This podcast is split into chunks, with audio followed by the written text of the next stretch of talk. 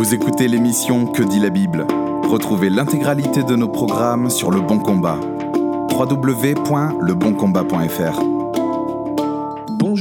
bienvenue sur Que dit la Bible, l'émission hebdomadaire du blog Le Bon Combat. Ici Guillaume pour vous servir, comme chaque semaine, mais cette semaine on a un invité spécial qui va, j'en suis sûr, rehausser le niveau. Il s'agit du pasteur Florent Varac. Ça va Florent? Bonjour Guillaume, ça va bien. Alors Florent qui a déjà contribué pas mal à, nos, à nos, capsules audio hein, avec Le Bon Combat, mais je crois que c'est la première fois que je teste sur un, format un peu plus court comme celui de Que dit la Bible. Ouais. Alors euh, moi je suis vraiment content de t'avoir parce que je, peux le dire, hein, à la face du monde aujourd'hui, toute l'influence que tu as eue sur moi en tant que jeune chrétien euh, à l'époque avec euh, un poisson dans le net et puis même avec tes prédications de ton église. À l'époque, c'était l'église protestante évangélique de, de Villeurbanne-Cusset.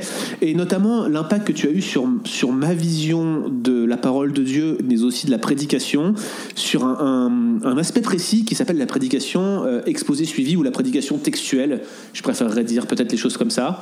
ça m'a beaucoup influencé, ça m'a aidé à prêcher la Bible dans son contexte. Et justement, j'aimerais te poser la question, mais c'est quoi la prédication textuelle et quelle est ta vision sur la question? Alors d'abord, je, suis reconnaissant d'être là et puis merci. Je trouve que tu es bien trop généreux à mon égard. Et tu la prédication, tu n'oublieras pas mon chèque. oui, c'est ça. Voilà. La prédication textuelle, c'est l'idée que la Bible parle d'elle-même et qu'on va pas essayer de, euh, de, lui associer euh, des versets, euh, de prendre des versets à droite et à gauche pour essayer de formuler une prédication, mais de laisser le texte formuler la prédication.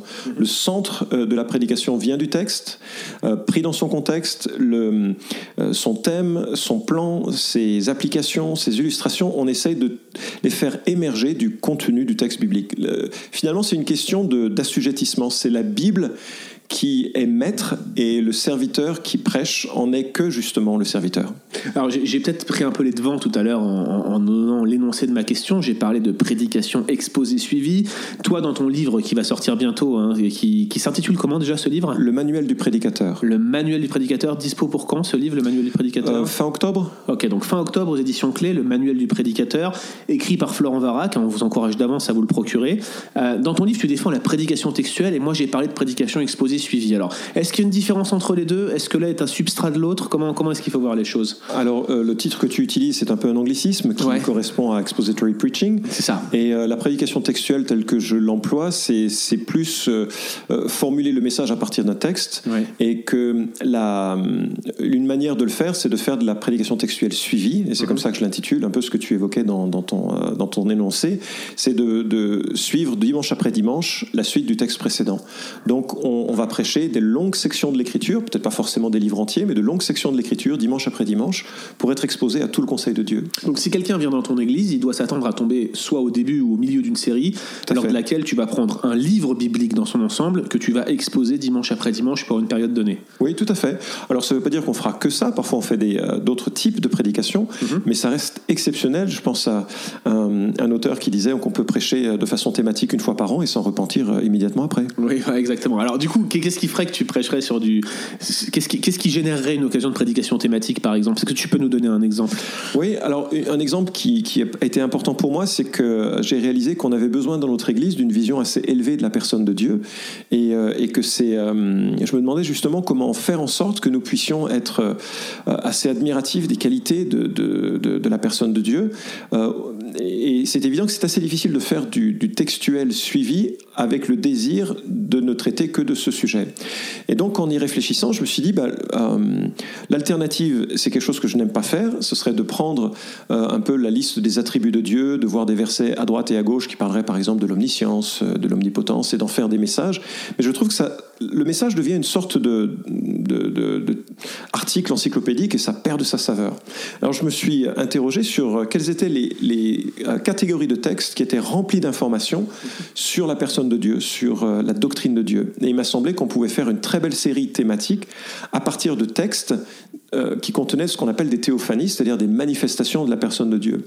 Donc plutôt que de faire euh, une série thématique avec chaque fois cinq ou six versets qui énoncent euh, quelques vérités sur la personne de Dieu, j'ai chaque fois pris un texte qui reprenait une théophanie, c'est-à-dire une révélation de Dieu dans, dans, un personnage de, généralement de l'Ancien Testament, et où on apprenait dans un contexte incarné des éléments de la doctrine de Dieu. Et j'ai trouvé ça formidable de le faire, d'abord parce que ça correspondait bien à ma philosophie de la prédication. Il y avait un texte qui présidait aux autres textes, voilà. aux autres textes, Ouais. et puis au, au thème, en quelque sorte, qui était énoncé.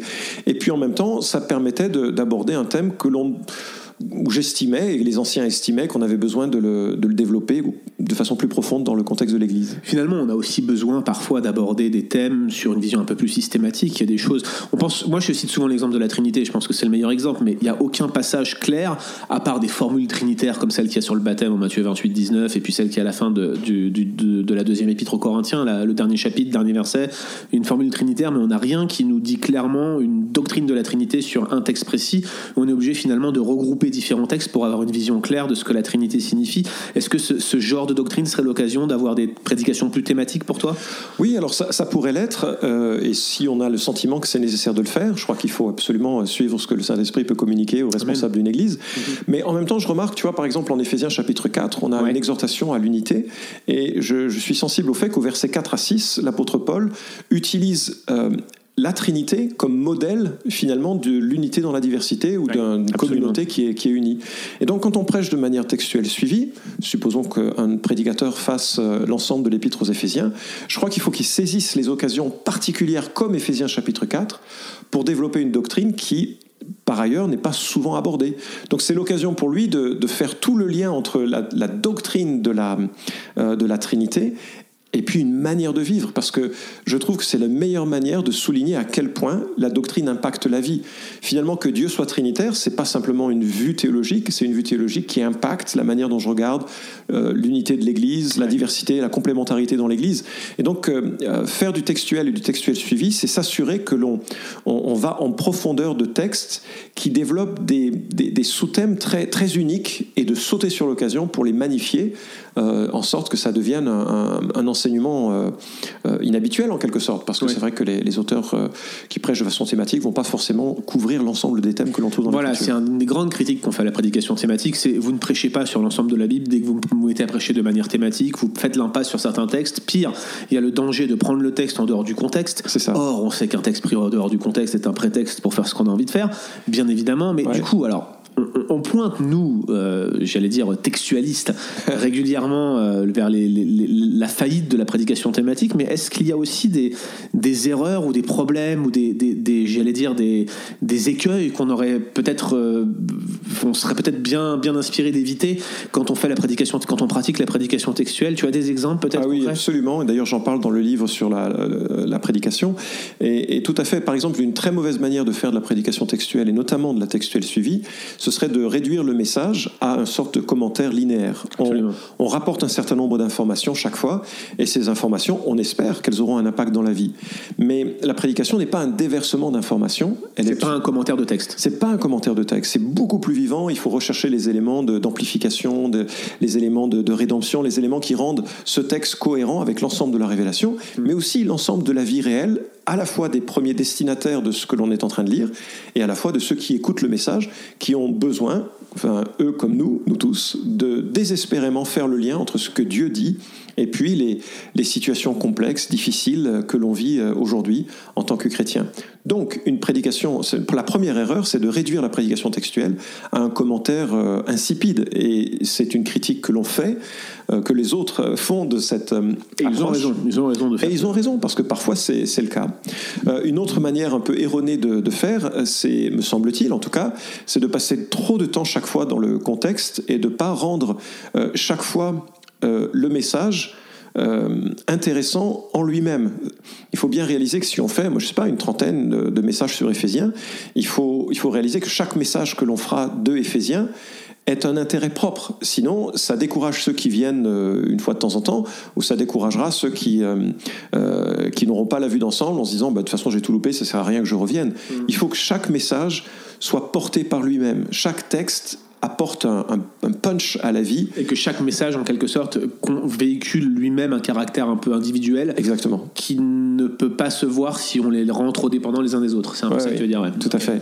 Et puis le, le dernier danger que je vois, c'est de prendre un texte euh, sans faire euh, attention à l'ensemble de la révélation. Il y a parfois des textes difficiles à comprendre, dont euh, le danger, c'est de les élever comme absolus au mépris de ce que le reste de l'écriture peut vouloir dire. Mais normalement, une bonne étude du texte empêchera ça, mais ça peut être un des dangers. Eh ben merci Florent pour toutes ces précisions. Ça nous met un petit peu l'eau à la bouche pour la sortie de ce livre, hein, fin octobre. Hein. donc on vous, on vous invite, à, on mettra le lien dans les, dans les commentaires de l'émission, là que vous puissiez cliquer directement et vous procurer cet ouvrage. Florent, on donne rendez-vous euh, très bientôt, j'en suis sûr, sur Que dit la Bible et sur le bon combat. D'ici là, nous, on se dit à la semaine prochaine pour un nouvel épisode de Que dit la Bible. Merci Guillaume, au revoir.